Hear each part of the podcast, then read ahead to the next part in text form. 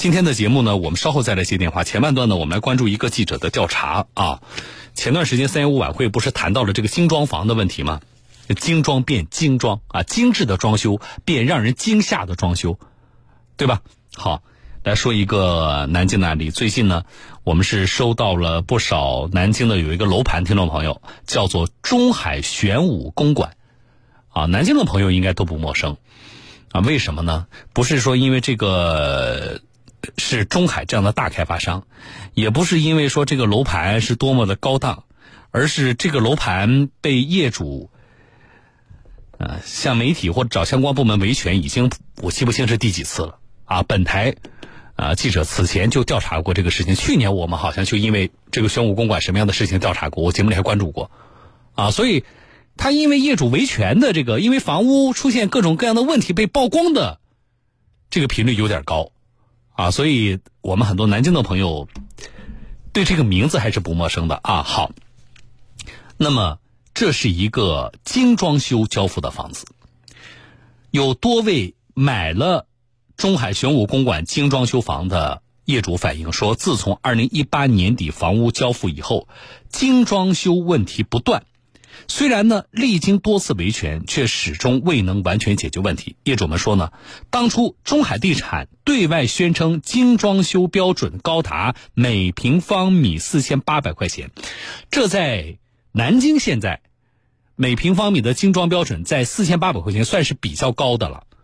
因为你现在去这个啊看很多的啊，就是现在你去买房子，你问那个开发商，你说你的精装修标准一般在什么呢？就是两千块钱上下啊。大家我有一个参照，就是正常的没有给你，比如说有不同层次选择的这种情况下，一般的在南京能够买到的。精装房的交付标准里边，精装修开发商一般会告诉你，我们在两千块钱上下，我们用的什么什么啊名牌的卫浴啊，这个呃等等啊，但是一般就在两千块钱上下。那么对比一下，各位你就知道，每平方米四千八百块钱精装修标准的中海玄武公馆，算是比较高的了。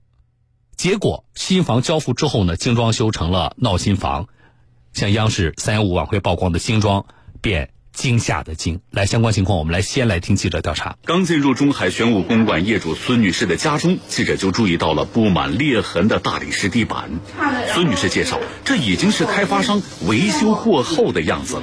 我们家大理石裂纹比较多，还有交房的时候就发现，这个大理石上面被划出了一个直径大概一米的划痕。后来。维修公司也没有给我们更换。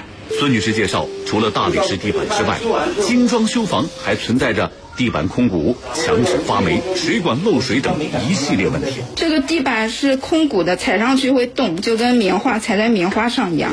墙纸去年已经发霉，更换过两次，然后今年梅雨季节又发霉了。然后维修维修的过来检查了，说是阳台的水管有轻微的漏水，但是。我们已经装修过了，所以他不负责保修。根据孙女士出具的第三方验房报告，精装修房存在各种问题，高达二十九处。从一八年底交房至今一年半，开发商已经上门维修了十几次，至今仍然有许多遗留问题。记者随后又走访了几位业主家，精装修房都出现了或多或少的质量问题。大理石裂纹、墙纸发霉、阳台移门卡死，甚至地暖漏水也不在少数。我们这一栋有四五家地暖都有问题，我心里也害怕。后来呢，我关了以后又开，开了以后结果发现地暖是有问题，把三楼都淹掉了。然后我们家这个是接了两个接口接在上面，但现在我们还是担心以后用使用的过程中会不会再发生漏水。然后还有呢，像窗户、门、呃马桶。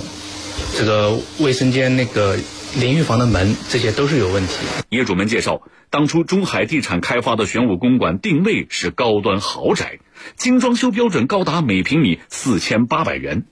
谁想新房交付后问题不断，精装修房成了闹新房，这让业主们很受伤。这样的话，这个事情我们总得有一个交代啊，对吧？我们就是说，我们家大理石没有一块好的，推拉门坏的。那个电啊什么的都没接好，他就这样说不谈就不谈了。业主们介绍，从二零一八年末交房开始，他们就联合起来，反复要求中海地产给出补偿方案。去年经过红山街道调解，开发商已和业主达成补偿意向。对于精装修质量问题，开发商将以现金或抵物业费的方式进行补偿。然而，今年六月份，业主突然得知中海地产拒绝和业主进一步沟通赔偿事宜。我七月二号反映这个问题，你们有没有传达给南京的中海地产？嗯，嗯，有的，你这边作息已经正常帮你提。哦，好的，那就是他们没有联系我。嗯，明白，确实非常抱歉，这么长时间没有给您回复这个问题，我说我再帮您催一下好吗？得到这样的回复之后，记者和业主又来到了玄武公馆内设置的中海地产房屋维保中心。那我们那边那个维修的到底怎么讲？赔偿的事情？那怎么能不谈呢？当时讲。你们你们干嘛？说不谈就不谈了？这个我们不是我不是我们说不谈，公司那边跟我们说不谈。至于中海地产为何不再和业主沟通赔偿，中海地产房屋维保工作人员不愿意多说。总得讲原因，是因为我们要的太多了，还是什么？不是不是，嗯，直接不谈，可能还有这样的，我知道的啊，不我也没办法。业主们质疑，当初双方在当地政府协调下已经达成了补偿意向，如今中海为何突然就拒绝赔偿了呢？为此，记者联系了当时负责调解的红山路街道司法所。开发商突然说不谈赔偿了吧，我想问问你们知不知道这个事情啊？我们是知道的，他现在这个情况以后呢，我我们也没办法去处理他，因为我们调解呢是双方当事人自愿。就是说他不愿意接受调解，我们这块就没办法调解。那你们如果你们现在还有，呃，你们认为你们的诉求是合理的，你们就到法院去起诉他。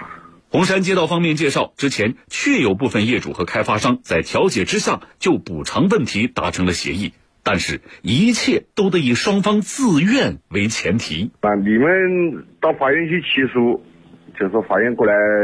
调查我们会如实向法院法院来来来来说明调解调解没有成功，我们我们也不可能给你们一些什么东西。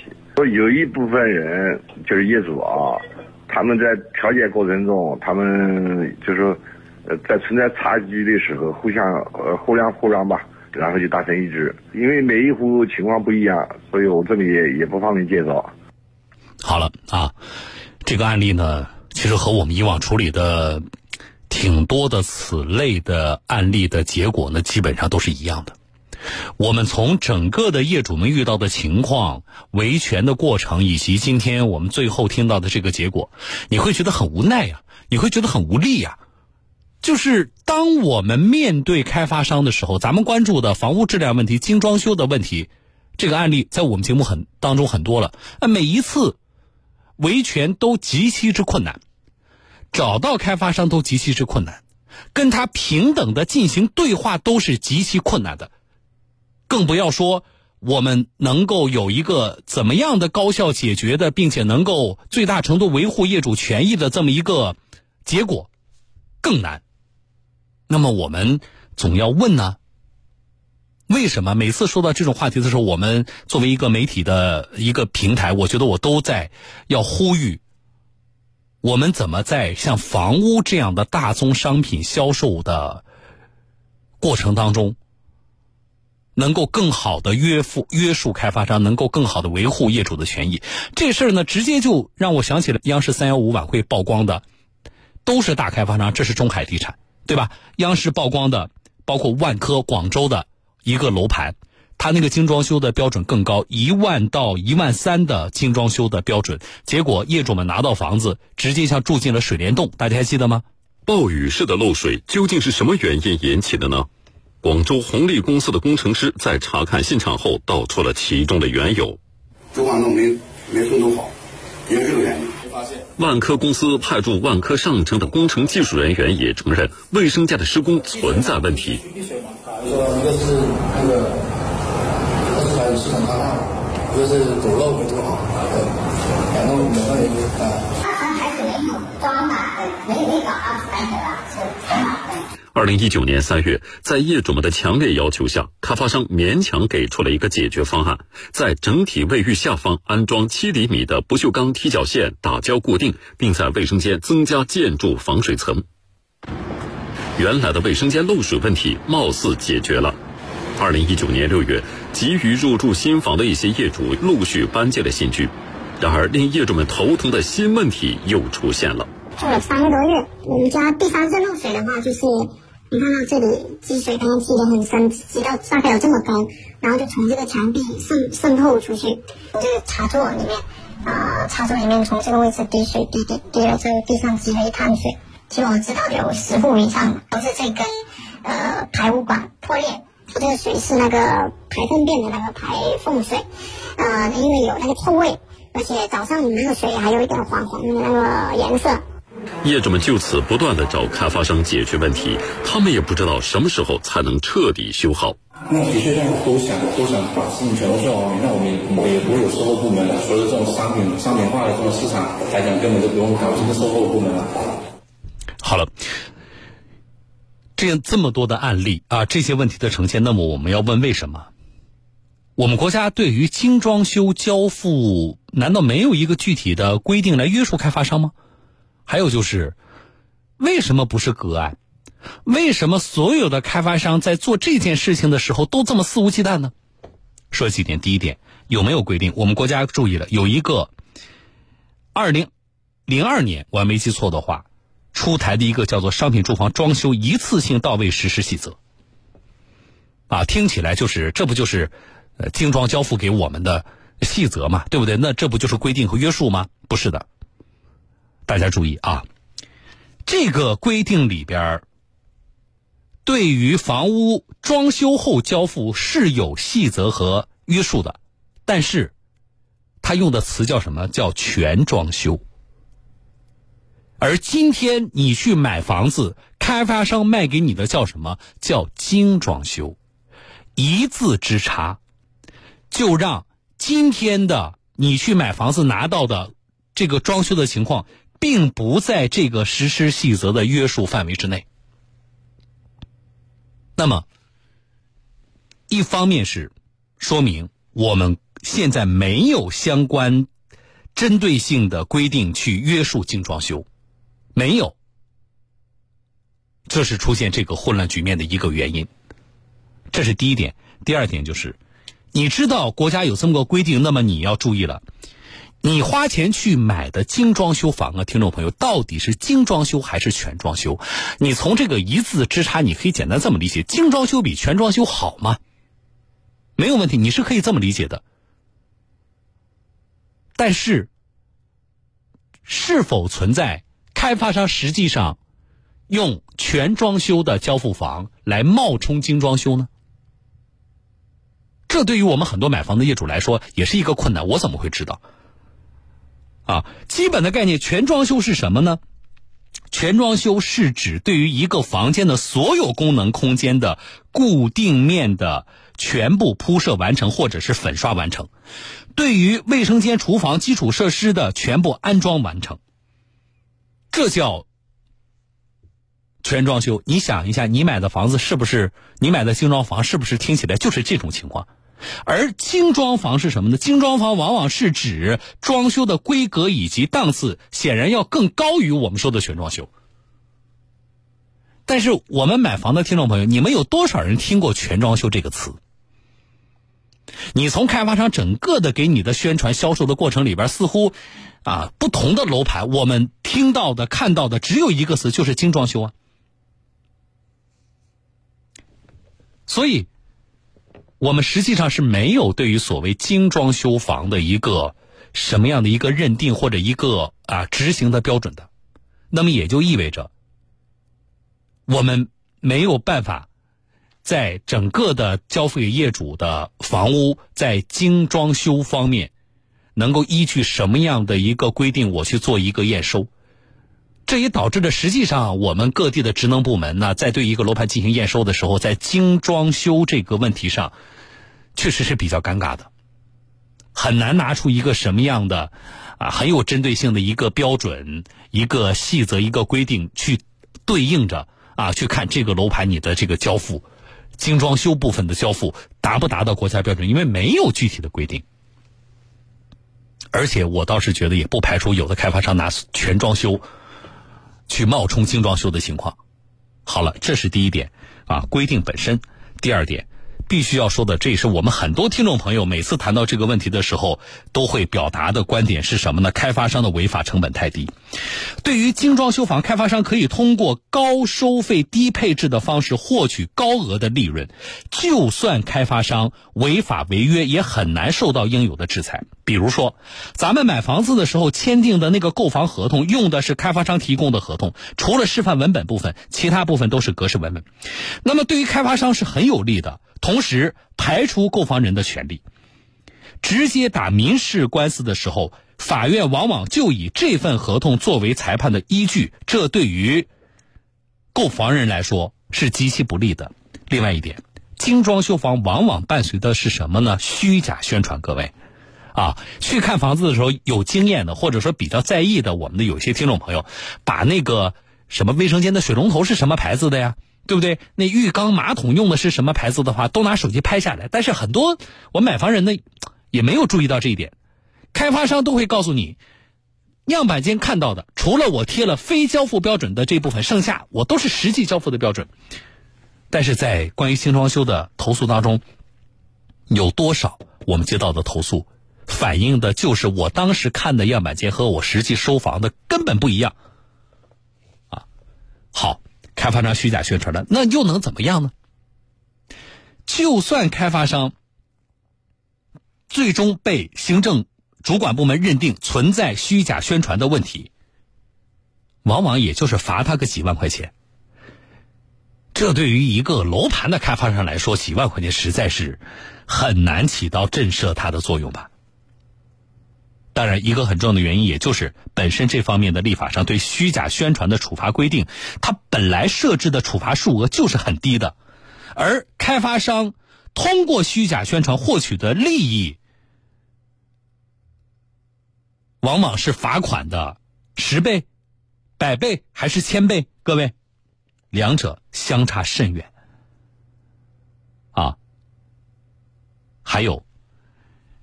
你说这开发商也太没良心了吧？就像刚才曝光的这个叫中海玄武公馆，怎么会出现这么多的毛病啊？你说你哪一方面，或者说你说这个水龙头当时你样板间啊用的是什么名牌啊？你这个偷梁换柱一下，啊这些呢，说实话，对于我们日后入住的业主来说呢，也不至于这么闹心，影响还是相对较小的。那刚才曝光的南京的中海玄武公馆，二十几处问题。直接影响到业主的正常生活，你说这开发商也太没水准了吧，对不对？你作为一个专业的这么一个公司，你怎么会做这么没水准的事情呢？问题出在哪里？精装修这个我们早就曝光过，在精装修楼盘当中存在层层转包、层层分包的情况，这是怎么说呢？房产建筑这一行里一个公开的秘密。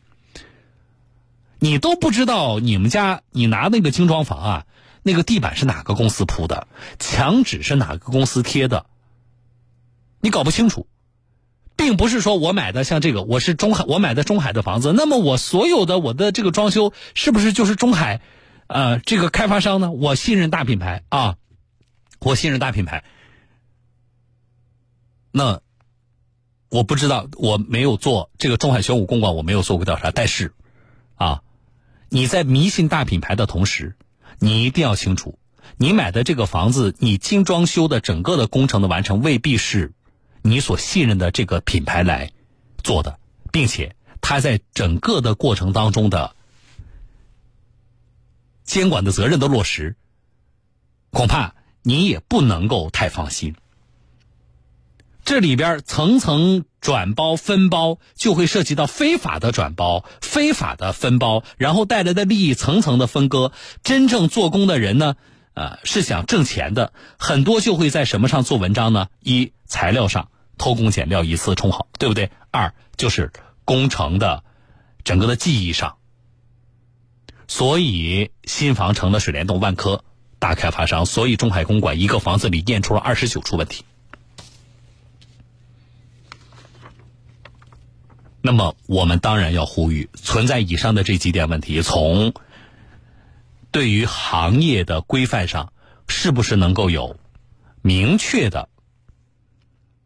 我们不谈立法吧，我们谈行业规定吧，是不是能够有针对于精装房啊出更细的标准？到底什么叫精装房？如果开发商你卖房子的时候敢说我卖的是精装修的话，那么你要让啊你这个标准对于开发商的约束和他的这个指导。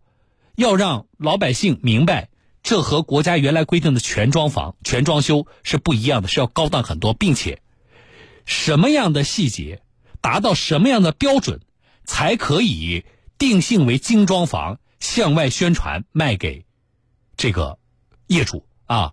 如果存在以次充好或虚假宣传的话，违法成本是不是能够再提高一些？这才是核心。